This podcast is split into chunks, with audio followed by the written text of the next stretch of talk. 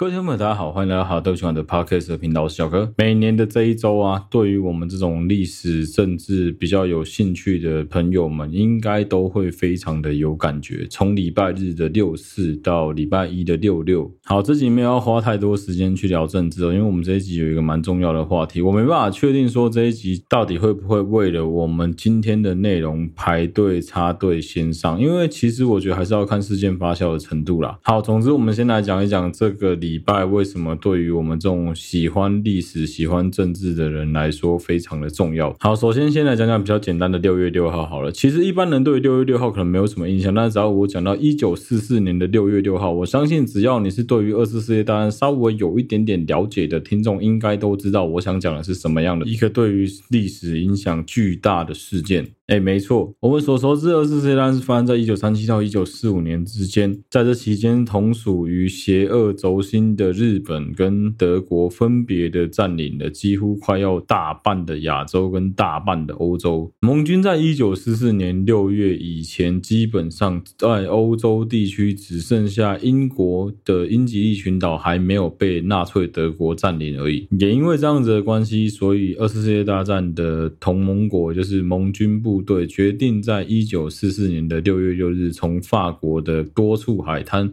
同时发起一个行动，叫做 Operation Overlord，也就是我们一般俗称的大君主行动或是太上皇行动。这个 Operation Overlord 它所代表的是整场诺曼底战役的代号。当然，这是其中包含了最著名的诺曼底登陆战，就是海王星行动，还有诺曼底大空降，包括后续建立滩头堡以后去攻占社堡、攻占各个铁。铁路、港口、军事设施等等，想办法把德军驱逐出法国本土的军事行动。这起将近八十年前的军事行动，彻底的改变了后来的人类历史。这也可以说是人类史上最大规模的两栖登陆作战，可以说是空前绝后啦。之后我想要有类似的作战，基本上难度会非常非常的高。整场 Operation Overload 的这个行动是从一九四四年的六月六号正式开始，一路进行到了八月三十号，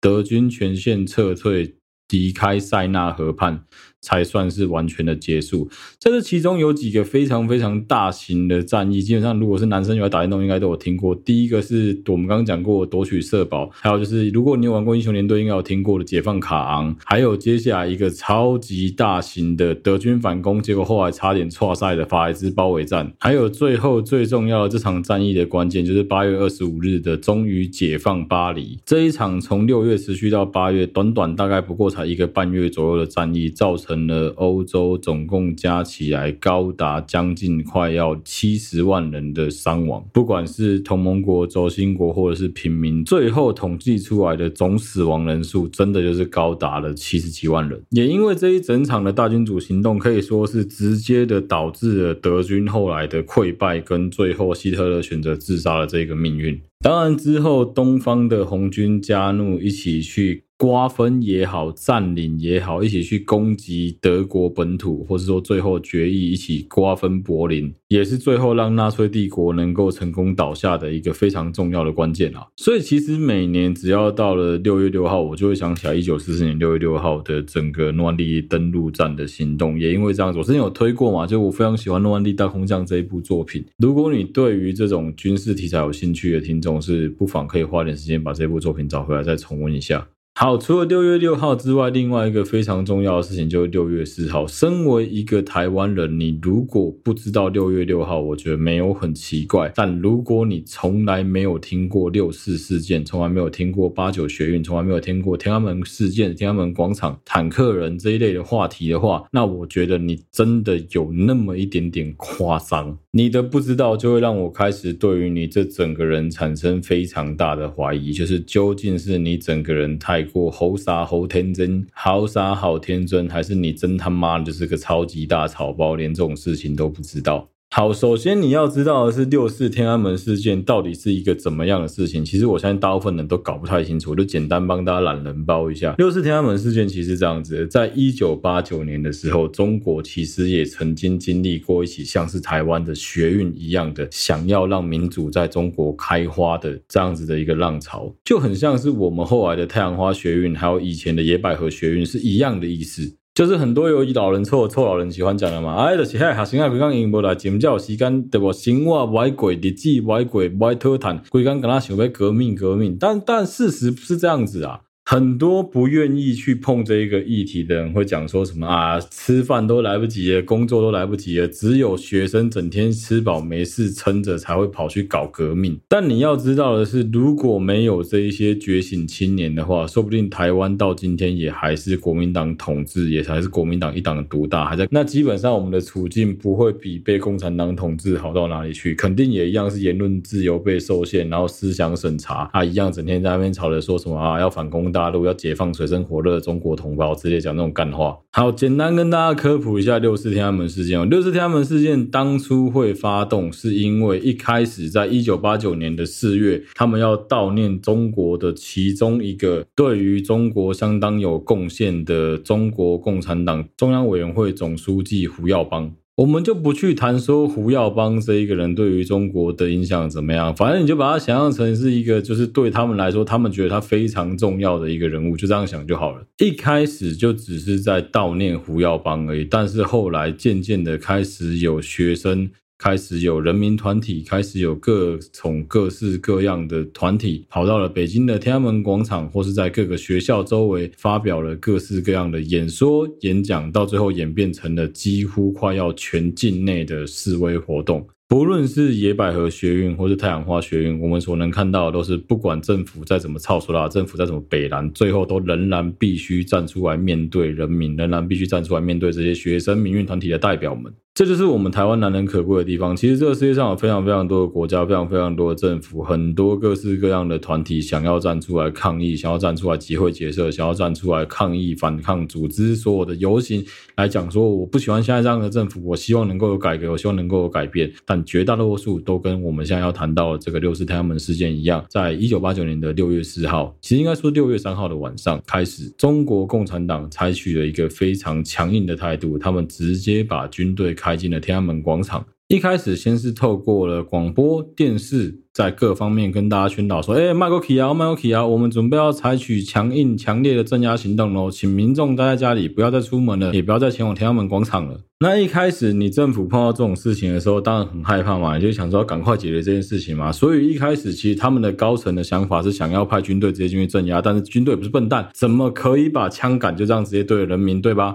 所以其实有蛮多解放军的将领是不想这样子做，他们也是在用各种方式给鬼给拐，讲说什么啊，没有收到正式的书面通知啊，所以我们不会开进去啊，我们绝对不会这样子做啦。但是仍然有部分比较听话，干简单点就想升官的那些狗啦，那些垃圾啦，他们就是依然觉得说哦，没关系，那我们就执行命令，就这样子，他们用了超级多个集团军。三八六三二八第十五空降军第二十集团军二六五四三九卫护第一师四十军六十四军。干你娘妈在打仗是不是啊？这一些人陆陆续续的从四个面向逐步的往天安门广场推进。一开始他们只是说哦，就是示威开枪而已，就后来挫赛了。因为你示威开枪，民众觉得很害怕，民众就开始朝部队丢东西。哦，接下来挫赛了，因为军队觉得说啊，干你给他砍掉啊，那我就反抗，那我就开始射，结果两边这样 biu biu biu 砰砰砰砰就挫赛，干就直接打爆。打爆之后呢，就是各式各样的枪杀。最后当然没有人知道实际上开枪被打死的总人数到底有多少？好，我们就来根据中共官方的统计哦，中共官方初步统计的资料呢，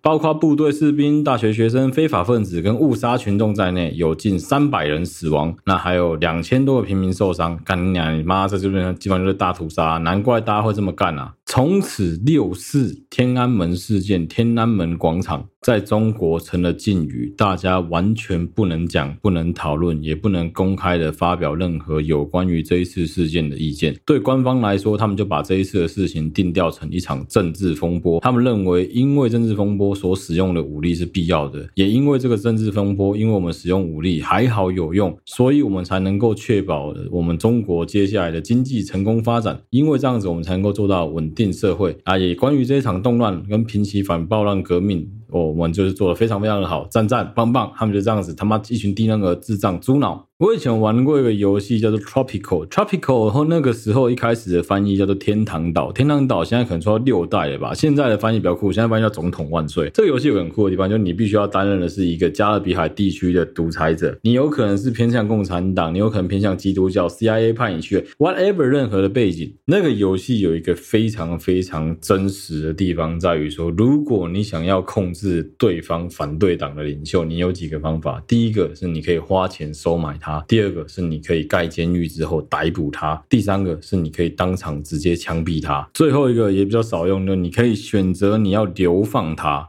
这几个选项分别会有不一样的影响。比如说，你如果贿赂了反对党的领袖，他有可能会转而支持你，但是也有可能会更加的阻拦你，甚至是跟一般的其他人揭露说，你这个垃圾总统居然跑来贿赂他，想用多少钱就贿赂他，想用多少钱就打发他，不可能。我要说的是，接下来的几个选项，当你选择的是监禁他或者是流放他的时候，会受到影响的不只是他，还包括他的家属，包括他的直系血亲，包括他的旁系血亲，包括所有姓氏跟他一样的人，全部都会受到影响。这些人有可能本来是温和的中间派分子，也有一些人可能是他的支持者，甚至有一些人搞不好是你的支持者。但就因为你逮捕了他们的家人，所以他们别无选择，全部人都会变成是你的反对者。那如果你选择的是枪，枪杀掉你的这个反对党领袖会发生什么事情呢？很简单，受到影响的不只是他的家人，包括他的朋友，包括他的同事，包括他同党的所有人，还有包括在路上看着你执行枪决的所有这些人。他们的立场会变得非常非常坚定的反对政府的一切作为，而且他们会对你，的确一开始一定对你感到畏惧、感到害怕，但一旦他们的力量成熟了之后，他们有可能会变成叛军、变成反抗的人、变成反抗组织的人、变成革命党、变成各式各样的人来反抗你的统治。那当然，你可以靠着恐怖统治来维持住一个国家，但相对你对于军队、对于警察的开销就会变得非常大，这也是现在中共所面临的一个很大的问题。你看哦，在六四，他们总共逮捕了可能将近。快要五千到一万个他们所谓的异议分子、动乱分子们，这些人因为思想有问题的关系，绝大部分都被送去思想再教育，都被送去再教育营，各做各式各样的事情。就是现在说的类似像新疆种棉花。试想，如果你是这一些人的家人、朋友，或是他们的好妈吉，或是他们的老婆，你会有什么感觉？干他妈的，我不过去参加一个学运，想说，哎，看能不能为我们中国争取我们应该要有的普世价值、民主自由，直接吃屎！不要告诉我你会因为这样子就爱上共产党，觉得共产党棒棒，共产党赞赞干，能够保护我们。没骗你，明明就知道一切的真相都不是这个样子的。好，更何况是那个两三千个受难者的家属，两三千个被流弹打死的这一些民众，他们的家属，他们会有什么感觉？干，我靠，我的小孩去参加这种活动被打死，政府不但没有来安慰我，不但没有来告诉我，我到底应该怎么做才好，反而还跑来指责我，指着我鼻子骂说，干你的小孩就是垃圾，就是败类，就是反动分子，就是一个反抗政府的人，就是一个不应该。存在世上的人，所以被枪打死刚好而已。你要这些家属怎么能够接受这样子的一个事实？你要这些家属怎么还有办法继续信任共产党？也因为这样子的关系，其实现在直到今日仍然有这件事情。不过才过三十几年而已啊，你不要以为三十几年很久啦。我记得之前我曾经有一个朋友的女朋友是中国籍的，那个时候我们就问他说，他们家人对于共产党的感觉是什么？他们全家人都非常的痛恨共产党，即使他们家其实在政商关系上非常非常的好，而且也有很多解放军跟共产党的朋友，但他们打从心里的厌恶整个共产党。就因为他们的不知道是叔叔还是伯伯，当年去参加六四的学运的时候，就是被逮捕、被镇压，然后直接被一枪打死，连个尸体都没有看到，就这样子直接告诉你说，你儿子参加了这个这一场六四的示威，所以说没办法被政府枪毙了。所以这也就是为什么直到今天中华人民共和国的政府仍然不敢面对六四的一个主要原因。这也是为什么我们的中国好媳妇龙浩老婆陈琳不敢过生日的一个理由了。这一天对于中国来说，就是要多低调就该多低调，千万不要张扬，千万不要庆祝，也千万不要做过多莫名其妙会被人家拿来嘴爆的事情。你可以认真的试着在百度上面搜寻看看六四，搜寻看看台独，搜寻看看西藏独立、台湾独立、新疆棉花这一类的话题。你什么屁通通都找不到，只有在我们这个比较自由的世界里面，你可以找到相关的议题。你现在去跟中国年纪比我小个五岁、八岁、十岁的年轻人聊六四，他们根本不知道有六四这件事情，究竟是忘记了还是害怕想起来？这个我相信是不证自明啊。而至于整个六四天安门事件最有名的一张照片，我相信大家都有听过，就是坦克人这一张照片。但是大家所不知道的坦克人是，我相信有很多人都以为说坦克人最后的结果是哦，应该是被那个坦克碾过去。我们小时候听过故事，我印象中也都是这样子，甚至一直到我读高中，我都还这样子以为。直到后来我看到那一整支影片之后，才知道原来事情不是这样子。其实当初这一张照片的拍摄者是一个叫史都华·富兰克林的记者，他拍到的照片是在一九八九年的六月五号。其实当时六四现场作业已经过了两天了嘛，就三号、四号、五号已经过两天了。那个照片是在拍到由天安门出发的中国的五九式战车正在通过故宫南边的东长安街。那个时候有一个男生，就是大家看到那个穿着白衬衫、黑裤子的那个男生，他手上还拿着购物袋，他突然间挡在了坦克行进队伍的路上。其实整个画面是这样子的：坦克有停下来，男子一直要后坦克后退，但坦克怎么可能后退嘛？对不对？坦克试着想绕开那个男生，但那个男的有一个故意左右晃来晃。去挡在坦克前面。这个时候，其实我们所没看到，除了三台坦克之外，后面总共加起来有超过十八辆坦克被挡住了。经过了好几次的尝试之后，第一台坦克停止移动，关掉引擎，后方整个队伍通通把引擎都关掉。关掉了之后呢，这个男生有爬到第一辆坦克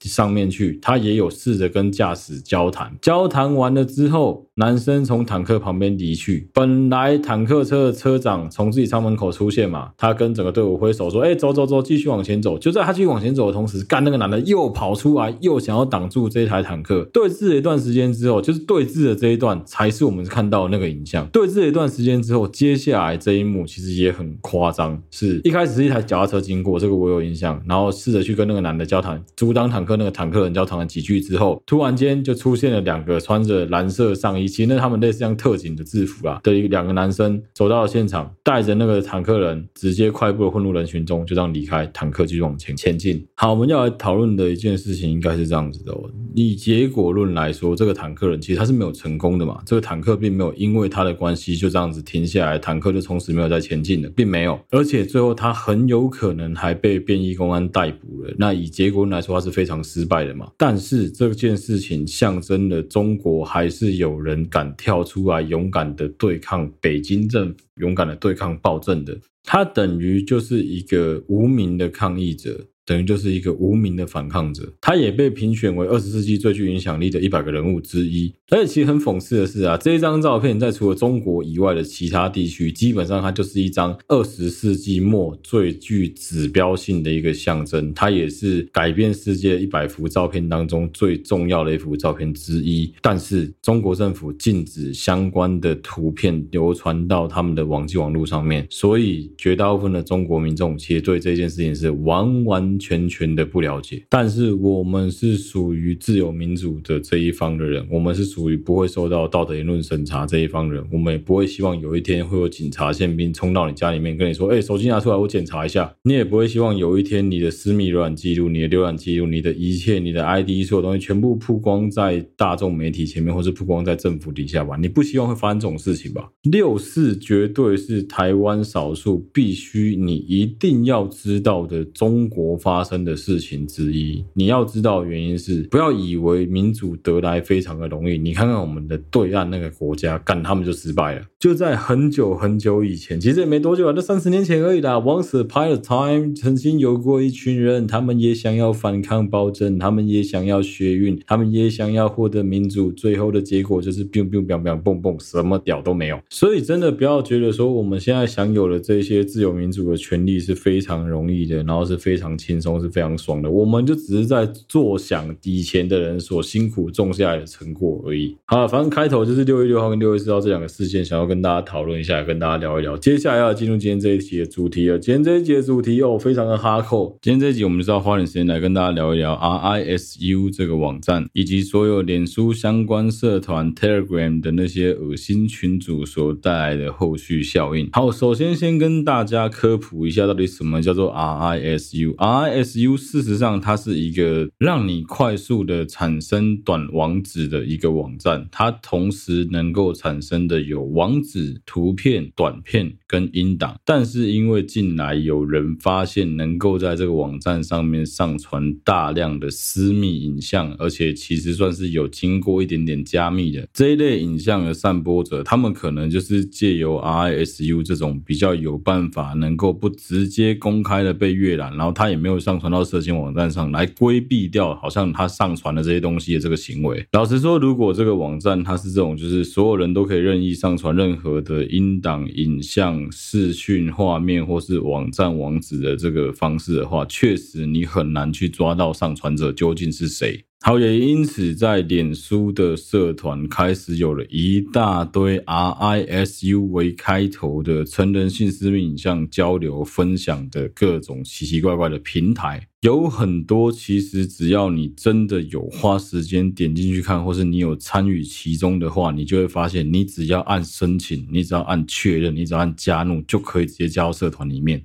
好，这一类的社团，如果说在大家的想象当中，应该会觉得就是跟韩国的 N 号房一样嘛，就是啊，干一大堆性私密影像啊，很多女孩子、男生很可怜，就是影像都被外流出去啊，大家在里面拼命的好人一生平安啊，然后我还没上车啊之类的这种很恶心的言论。秉着实事求是的精神，小哥我也有加入，也有拜托我几个方舟的朋友邀请我加入了部分 RISU 的社团，也有请我几个朋友直接把 RISU 几个比较著名的影片连接分享给我。不敢讲说自己的眼睛有多利，有多火眼金睛，但至少我不是一个脸盲，我在认人这一点上面是蛮有自信的。接下来我们在频道的节目当中所指的 RISU，都并非是 RISU 短网址这个网站他们的所作所为，而是那些利用 RISU 来进行性私密影像散播的这些乐色们他们的行为。一定要在这边更正一下，免得有人搞不清楚，以为只要使用 RISU 就是恶心，就是恶男，没有，真的不一定。好，这一些利用 R S U 来散布这些性私密影像的垃圾们，我们就直接叫垃圾啦。这些垃圾他们的做法就是这样子，他们会利用 R S U 的网站，然后分享了一大堆性私密影像、疑似性私密影像到 Telegram 的群组里面去。因为相对于脸书的审核机制，Telegram 是更加自由的。你看，有很多俄乌战争的报道影片都是直接传到 Telegram 他们两边官方的媒体群里面。也因此，确实现在 TG 已经变成是一个相当长。藏污纳垢的地方，好，对不起，应该更正成相当容易藏污纳垢的地方。但是事情真的有这么简单吗？台湾真的有这么多女孩子的性私密影像被外流吗？如果有的话，我们的政府怎么会毫无任何的作为？这些被外流的女孩子怎么会通通都不知情呢？不要以为说台湾男生有这么绅士，加入这种网站、加入这种平台，看了这些影片之后都不会下载、都不会转传、都不会分享给他所有的朋友。台湾人没有这么绅士。那究竟为什么加入这一类 TG 群，加入这一类所谓的什么社团啊之类这种平台的这些智障低能儿们，他们并没有大量的转传、转发、散布、下载这些影像到其他各大网站，甚至是到我们这种类似像很下游的赖群、A 片群里面，为什么没有？其实原因很简单，就是因为他们基本上所谓转传的这一些啊，某高中生、某大学生、某空姐、某百货专员的这一类文章，里面都是图文不符的。他会刻意去网络上盗某一个真的很漂亮的女生的照片，放在上面之后，然后贴了一连串。的短影片网址，告诉你说，哦，你可能要付费解锁，哦，你可能要加入我们，哦，你可能要拉十个人、拉二十个人，你才能够看到这一支影片。总之，感谢我的好朋友们，确实有人去做了他们的 request，做了他们的要求之后，顺利的帮我取得其中几支短影片，我也审核了里面的内容。对不起，就是研究需要，我看了里面的一些内容，我可以很拍胸脯跟大家保证，里面那些短影片的所有女主角，全部来自中国、日本跟韩国的那一种非常素人自拍的影片，绝大多数的这些素人，通通是有在盈利的，要么是在 OnlyFans 上面，要么是在他们自己当地的平台。还譬如说日本的 FC Two 上面，另外就是你可以仔细看那些影片，它的底下都是有被卡掉了。为什么要卡掉？因为原本有可能广告的浮水印。前几集我们提到性私密影像的时候，其实我没有想到 RSU 会来的这么快。那时候我提到性私密影像的时候，就有跟大家讲说，哎，要如何的防治，要如何的去检举嘛，对不对？好，那今天再分享一个非常非常重要的一个资讯给大家。那时候我先跟大家道歉，好，对不起嘛，是我当时功课做的不够多。我可以说，有可能是我们政府。在这方面的宣传真他妈做的非常非常的烂，所以我在认真找资料的时候，干我就只能找到那时候提供的那几个性向性向处理的网站而已。但是今天我要提供给所有的受害者，还有如果你周围有受害者的朋友们，一个非常非常重要的网站，这个比之前那些网址都好记多了。你只要记得两个字就好了，你只要记得私密，私人的私，M E 开头，Mike Echo 私密，你只要记得这两个关键字之后，搜寻就可以找到一个叫做性影像处理中心的地方，它会分成不一样的求助管道。你是未成年，你是成年，它会告诉你你应该怎么做。只要照着它的 SOP 下去，保持镇定，保存证据，调高社群的隐私设定之后，寻求协助，基本上蛮有机会会有人来帮助你，甚至是协助你把这些东西下架掉。只要你不是当初拍这些东西的时候抱着想要获利，故意上传到网站上给大家去阅览、给大家去参考的话，那基本上是有百分之九十甚至是九十八以上的几率是有可能可以把这东西撤掉的。好，以上就是我对 R S U 的一个简介。我希望大家都能够了解说这一个平台到底在冲啥小。好，接下来要来讲一些我非常个人观点的东西了啊。首先我要讲一个非常重要的观念是，我先道歉。好，对不起嘛 R S U 这个东西的存在，我真的是不知道它到底存在多久，我也不知道它到底干呀有多少人在使用。整件事情会突然烧起来，是刚刚好我们 team 里面的成员之一有人告诉我说，他的女生朋友开始在。网络上疯狂的攻审他周围所有有加入 RISU 的男生们，我觉得这个做法非常的可怕，真的就像是中世纪在猎巫一样，他是直接公开这一些男生的账号，一个一个 tag 他们，问他们为什么要加入这样子的一个平台，这样子的一个社团里面。而且他有去分享当初最一开始在讲 RISU 的几个，应该还勉强可以算是 KOL 的几个网红们，他们所分享的文章，就是在讲说 RISU 上面有很多人在这个社团里面有受到伤害啊，然后希望大家能够去。站出来，block refuse 掉这一些人，干！我觉得妈的真的是神经病哎！你们到底在做什么啊？我真的是有点看不懂哎！你知道吗？一般的人民，一般的平民老百姓是非常非常容易受到任何情绪的煽动。你只要任意的给他一点点的元素之后，星星之火是可以随意燎原的。有很多女生因为长期受到男孩子的性歧视、性骚扰，甚至真的曾经被拍过性私密影像，他们好不容易逮到机会要报仇，刚我跟你讲，所有人都气笑了。尤其一定有人见猎心喜少，看到说他当年就认定上这个人他妈是恶男的人，他真的有在 R S U 这一类的社团里面，你告诉我他有可能不想办法把他搞死吗？棒打落水狗这种行为，他妈谁都可以做。但我今天要做的是完全相反的行为，我要来好好的质问一下这些，你们到底在冲啥小？我们现在讲一个非常非常基本的理论哦，就是男生跟女生在生理跟心理构造上最大的不同，就是男生就是一群他妈的智障鳗鱼，就是一群低级到不行的恶心生物。尤其是我们这一些会看着大奶妹社团呵呵笑的男孩子们，我们就是这么的单纯，我们就是这么愚蠢。你可以去看我们这些男生的浏览资料，你会发现一件事情：绝大部分的男生根本就不会去记他追踪过怎么样的大奶妹。但是总之，只要在网络上看到喜欢看到奶。大家看到觉得赏心悦目，先按赞再说。女生在这一点上面跟男生有非常非常大的不一样。你们在追踪每一个人之前，你会先想说：“哦，我很欣赏他哪里，我很喜欢他哪里，所以我要追踪他。”甚至你还会为了整理你的追踪名单，要维持在三百个、五百个人里面，所以你要把其他一些你比较没有在看的东西删掉。男生会这样做吗？不，男生完全不会这样子做。所以，当你们的那个公审之锤敲到了我们这些小八七的头上，敲到我们这些超级直男，直到会出小的这些直男的头上的时候，我告诉你，绝大部分人的反应是：哦，是哦，我干，哦，原来我在那个社团里面哦。你觉得很奇怪吗？我可以跟你讲，一点都不奇怪。你问男生就知道了。在我们读大学那时候，有一个社团非常的红，叫颜色。颜色这名字听起来就够脏了吧？干一堆男生在里面，我认识的男生里面没加入的，表示你是怪咖；没加入表示你是邪咖。里面就是各种下流低级梗啊，因为了颜色之后延伸出来一大堆那一种 A 片社团，干通通几乎都有我们男生的身影啊，很正常啊。干男生就爱看这种东西啊。你要为了我们喜欢看大奶妹，我们喜欢看阿梅啊，我们喜欢看女孩子色色，我们喜欢看 A 片，你来攻击我们，你来批评我们，你来公审我们，说我们很恶心。干，我有时候我真是有点搞不太懂。我可以理解你们因为看到 RISU 社团里面有可能疑似会有女生被剥削的性私密影像流到那边去，你们会认定上说在那个社团里面的人都有可能会是共犯。你有没有听到？我都用有可能。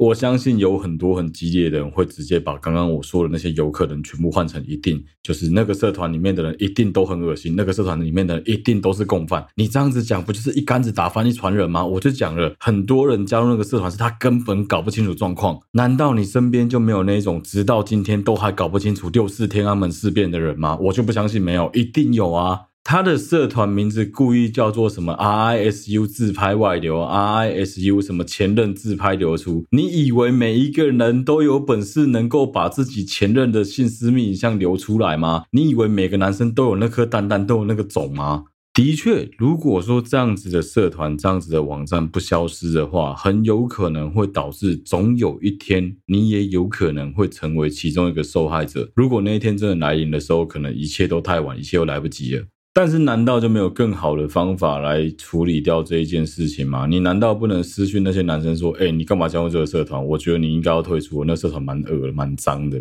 哦，如果你不想讲这些，另外一个更简单的方式，你直接截图成员里面有他，就譬如说什么哦，小哥是成员，截图框起来私讯我，然后打问号问号问号，这样不就好了吗？那个公审到底在公审啥小？我真的是有看不完呢，干你俩真的是超级头痛的，这是我非常非常不能接受的一点。另外一个我觉得很好笑的原因是，很多人在那讲说什么啊，干这些男生会在里面看这种自拍、偷拍、外流的影片，他们在现实世界一定也是这样子的人啊。哇，如果是照你们这种逻辑的话，哦，那全台湾应该基本上可能百分之七十的人都要被抓去关了。你知道为什么吗？我们一定都看过强奸、电车痴汉、什么师生恋、乱伦这一类的题材，你不可能没看过卖 gay，一定都有看过，但是你看几秒的问题而已。Maybe 你看过是什么三秒、五秒，你觉得哦真的不行，太恶心，你就关掉了啊。我们男生比较恶，我们可能看了六千四百秒，对，那是我们恶，没办法。那、你要因为这样子就讲说什么哦，所有有看过那种强奸类型的人都会在路上强奸人，看过电车痴汉人都会变成。电车痴汉，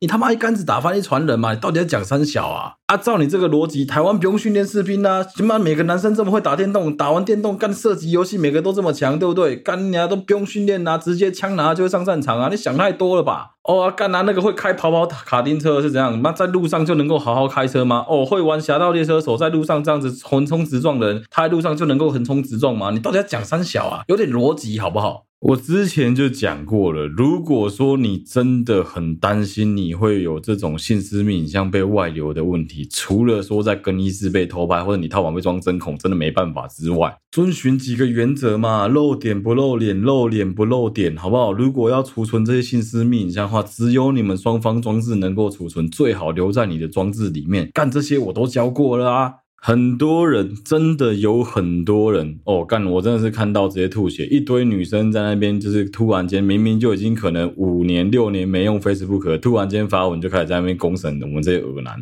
不是你如果说已经没有在用脸书，你就乖乖不要再用脸书，你都可以用 IG 的呵，你都可以用上面你起码得用的什么小红书、抖音的呵，你卖过来用脸书啊，脸书帮人很暖的呵啊。我可以跟大家讲，现在这种脸书社团为什么他会要求一个新人要拉二十个人、三十个人加？入这个社团。你知道原因是什么吗？为什么有一大堆那种利用那些很大型社团，然后说什么他出来开分社，譬如说霸社，譬如说什么哦外流大尺度社团这一类的，有很多人利用这个名字出来吸引一堆人加入之后。那、他要的是什么？很简单啊，你有没有听过一个理论？我讲过好几次的内裤小精灵理论，对不对？我们要干嘛？偷内裤，偷内裤之后要干嘛？赚钱，没错啊。要怎么赚钱？自怒广告嘛。怎么自怒？很简单啊，他就告诉所有这一些乐色广告主们说，我里面有将近快要十万人的大社团啊，不要说十万人太扯了，五万人、三万人的社团。这五万人跟三万人里面，有效成员可能接近有将近快要两千个。我可以在里面卖什么？简单一点的，我卖壮阳药。我我卖 A 片，我卖那种奇怪的网址，我卖投资，我卖那些女生的奇奇怪怪的用品，男生的奇奇怪怪的用品，你说会不会有人买？我跟你讲啦，两千个人只要有一个人买，他就中了啦。啊，不然你以为他们贪的是什么？你真的以为他们是散播欢乐、散播爱，在里面散播这些影片来哦做功德？我跟你讲，没有几个人跟我一样白痴，专门在那边做功德的啦。大多数人不是为了名，就是为了利啊！你没事成立一个这么多人的社团，然后把自己搞累得要死，到底在干嘛？很简单，干脆为了赚钱啊，白痴哦！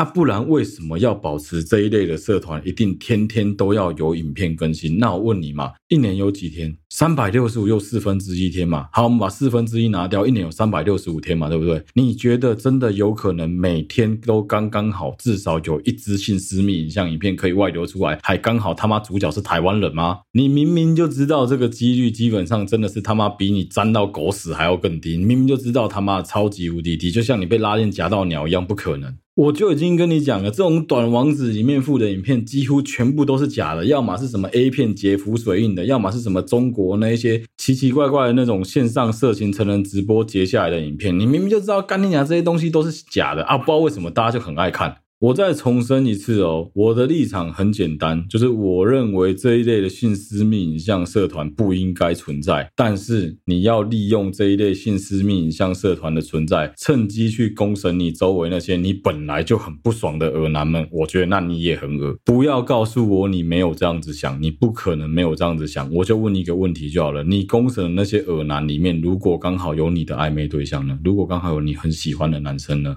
如果有一个是你跟他深聊之后，你知道他绝对不是这种人的人呢？你真的还有办法就这样子公审他，就这样子呛他，就这样当全世界的面直接毁掉一个人吗？你真的有办法吗？你知道现在这一类的这种就是猎巫行为已经极端到什么程度了？他们已经极端到真的可以直接或间接的导致一个男孩子或一个加入里面社团的不管任何性别的人社会性死亡了。你知道最糟糕的是什么？最糟糕的是，当他们公审这些人之前，他们完全没有先去问过这一些人，你为什么会在里面，或是给人家一点机会解释。这个行为就跟什么一样，你知道吗？干你娘！这个行为就跟现在共产党一模一样啊，就跟当年二二八来清乡的那些国民党的军队一模一样啊。你有问过别人说，哎，你到底是怎么想的吗？没有，看到别人就一讲说，哇，是台湾人变的好戏啊！你妈，你神经病是不是啊？啊，现在是怎样？非我族类，其心必异。干你娘的！妈的，只要跟你不是站在同一边，这里现在不是同一个阵线的，通通都该死。女权不是提来安内用的，我跟你讲正经的，平权不是提来安内用的，不是让你拿来当做是一个你能够站在道德的制高点去狙人家一枪的武器，绝对不是这样子干的。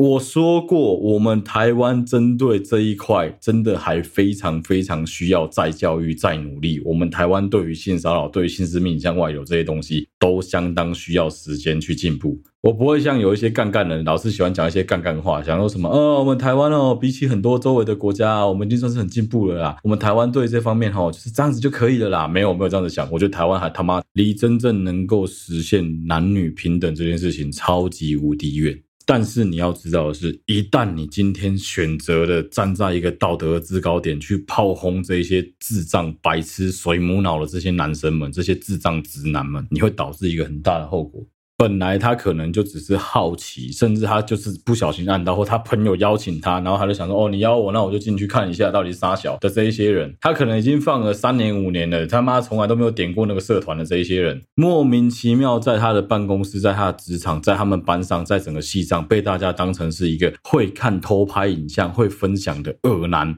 你利用你的权势，你利用你的话语权来这样子公开的公干这一个人，你想想看。当你把他逼到了社会的最角落的时候，你把他逼进了那个阴暗的洞里面的时候，你有多高的几率会创造出一个就是从此超级厌女、从此超级丑女的一个垃圾角色？赶超级英雄电影里面有多少反派就是这样子被你们这些白痴创造出来的？我从很久以前的立场就很简单，就是不要去利用这种制造紧张冲突对立的方式来解决事情。正常正确解决事情的方式应该是理性的沟通，想尽办法去理解对方到底在想什么。你可以卧底混入那个社团看一看，说他们到底在做什么恶心的事情。收集了足够的证据之后，再来一次把他们整个吼掉，一次把他们整个翻掉。现在最麻烦的一件事就是这一类的垃圾恶心社团们，干他们反而因为新闻媒体的助长，干你娘妈的一个晚上多了一万个成员。有很多本来根本就不知道这一个网站、这一个网址、这一个社，或者是这些 TG 群的人，突然间发现了哦，原来有这样子的一个地方可以加入这。类人才是真正最极端的恶人，他们原本就躲在社会最阴暗的那个角落，等着哪个时候可以跳出来，突然间咬你一口。你现在给了他们最好的机会，能够跳出来藏污纳垢。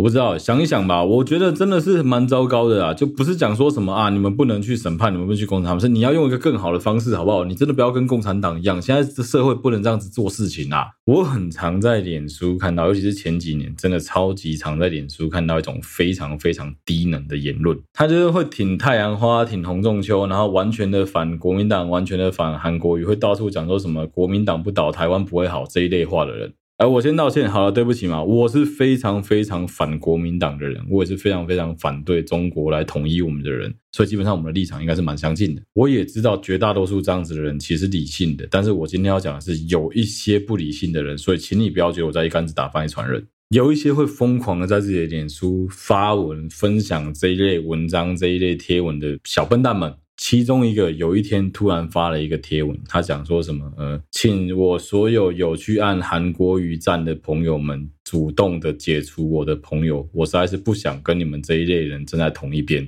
我也不屑在我的脸书上看到任何你们的发文，我不希望我的涂鸦墙看到这一类的东西。我心里面就想说，哎、你站在民主这一边呢，民主进步呢，宪法保障每一个人都有言论自由的权利，结果你连最基本的言论自由都不给你对面的人来发声，那你这样子的行为跟以前的国民党到底有什么两样？按、你这个做法就是只许州官放火，不准百姓放屁啊！干，真的是他妈的低能儿！我那时候就直接当场封锁这一个人了。如果你很不喜欢某一些人在社群上面的发文、讲话的方式、风格，或者说他的图片、他的影片，让你觉得受到冒犯、不舒服，很简单，检举、隐藏，不要看他东西，我们离他远一点就好了。你何必去跟这一类的疯狗互咬？那你不就也是一只疯狗吗？我最后再重申一次，我对于 RSU 这个平台的看法跟我自己的观点很简单：加入的人他妈通通都智障，这个绝对是毋庸置疑的。啊，我们男生本来就智障啊，我们本来就是一群很直的直男啊，本来就是一群死蛮女，干整天只知道戳洞啊。那你如果要因为这样子来私讯我们骂我们说，干你真的很恶心，你怎么会加入这样子的社团？我觉得我都可以接受。但你直接选择的方式是公开处刑，选择的方式是把我当女巫一样吊起来打，我就会觉得你这个人真的是他妈超垃圾。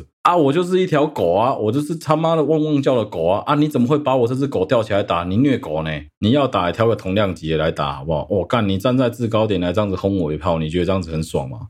这是其一。接下来是我刚刚前面有讲到过了，就是拍这一类的性私密影像没有任何的错，错的是那一些散布的人。啊，就跟性行为一样啊！什么叫合意性交？两个人讲好了都 OK，我愿意跟你发生关系，你愿意跟我发生关系，讲好了，然后我们来发生关系，就这样子啊！你愿意跟我拍，我愿意跟你拍，开始单人诶，可以心甘情愿，不让强迫对方做任何不需要做的举动的吧？对啊，没错啊！啊，只是说你不应该把这东西散播出去啊！散播人就是该死，没错，他妈厕所一定没有卫生纸，这个我都能理解。当然要搞清楚的就是最后一点了，一码归一码，好不好？不是说所有会去看偷拍、会去看这个题材的人就会变成那样子的人。干你娘！我在我的 IG 限动有讲过嘛？那有一些更诡异的题材，什么鬼怪的啦、动物的啦、触手外星人的啦，是怎样？我不可以打锤外星人，你马给他嘎起，还是讲我可以动物园对啊动物安啊，还是讲我可以公墓？你敢把我柯林吗？我们不能百分之一百说不可能啊，说不定有人真的有这样子的癖好啊，但绝大多数人看那些东西只是出自于好奇跟想要换换口味而已，好吗？哦，我最后再讲一个我觉得非常政治不正确，且一定会出事的观点，但我忍不住就是要讲。好，对不起嘛。哎，你们这些女生很怪，干你们是不看 A 片的，是不是？我认识的女生都会看 A 片啊，你不要因为自己不看 A 片，然后就阻止其他人看 A 片的自由，好吗？啊，看 A 片有很多管道啦。我这位这些人的观点怪，就是他们在讲说什么哦，叫大家都一定要买正版的 A 片杀小了。我就不相信你没有看过免费的色情网站，我就不相信你没有开过 Pornhub、Xvideo、叉 N 叉叉这一类的网站。讲话要讲清楚，你的意思是讲说这一些有可能会被性剥削的东西不应该存在，这个我能理解。可是你要故意在那边把层级拉高到什么哦，就是应该都要去看正版网站，这他妈太扯了啦！台湾我看除了中指通之外，没有几个人是 A 片真的他妈全部都说的蓝光 DVD 的，你不要傻了啦！靠北谁不是线上看？现在包括说很多大型网站也都是能够线上买 A 片的，好不好？那、当然有很多台湾这一类的网站其实是没有取得合法授权的，这个真的是大家应该要睁大眼睛仔细观察的。但是我相信有很多人根本就没有花过钱买过任何一部 A 片。那、啊、难道你要因为这样就嘴所有人吗？不对嘛！你要嘴的是那一些外流性私密影像的人啊！你怎么会反过来把他妈战场拉得这么大，搞得这么没办法收拾？真是傻瓜哎、靠北看 A 片很正常，好不好？他妈谁不会看 A 片啊？你真的不要因为你自己很少在看 A 片，然后就去臭所有看 A 片的人，这他妈太智障！我如果在你面前看 A 片，那你一定会很不舒服，这就构成了性骚扰。可是我躲在我家看 A 片，到底干你屁事啊？最后，最后的最后，就是加入这些社团呢，你各位白痴男生们，干你啊赶快退出来，不要在这边闹事，好不好？真是一群智障诶！你们真的以为我是在帮你们护航？你们真的以为我是在保护你们？哦，小哥就是站在男权这一边的吗？你错了，干我就是个恶心的白骑士，我就想保护女生，我只是想办法干把东西讲的假装中立一点而已。最恶就你们，妈的，没事加入这种社团不看清楚，干你好歹也稍微尝一下，好不好？我们这些恶男真的就是手上要带着一个那个死掉的时候必须要做的事情，然后一定要告诉别人说，遗嘱里面一定要写一条，请帮我删除我的所有浏览记录，帮我把我的电脑跟硬碟里面所有东西通通销毁跟敲烂。哎，那个很多东西真的是不敢让别人看到，看到会害羞，看到会觉得不好意思，对吧？就是这样子啊，干你们他妈一群智障嘛，低能儿，真的连这种事情都做不好，哎，难怪我们会被人家说我们猪狗不如，禽兽不如，干一群臭直男，干我们真的超级臭的，这样真的很恶心，你知道吗？真的不要这样子啦。我不能说什么啊，你被公审活该啊！但是你要知道的是，我们被公审是其来有志的。他们女孩子真的已经被我们欺负了太久了，所以其实会有这样子的反应。老实说，你也不用觉得太紧张、太意外啊。好，很气啊！今天这一集的内容就到这边了，希望大家会喜欢今天这一集的节目。好，来再讲最后一次哈。如果说你周围有人真的遇到了性私密影像被散播出去，甚至你自己就是受害人的话，请记得我刚刚跟你讲过那个网站，很简单，叫做私密，私人的私，M E 私密。只要你 Google，你就会进入一个叫做性影像处理中心的网站。那个网站已经是我现在看到所有这一类的申诉网站里面做的最好的、做的最清楚的了。那也祝大家一辈子都不要用到这个网站，好不好？好，如果你喜欢我们的节目的话，欢迎到我们好对不起嘛的 Facebook 粉丝团跟 Instagram 的粉丝专页上面去按赞追踪，有任何最新消息都会发布。如果你使用的是任何一个 Podcast 的平台，都欢迎在上面帮我们五星按赞追踪并分享给周围所有的朋友。谢谢大家收听好对不起我的 Podcast 的频道，小哥，我们下期再见啦，大家拜拜。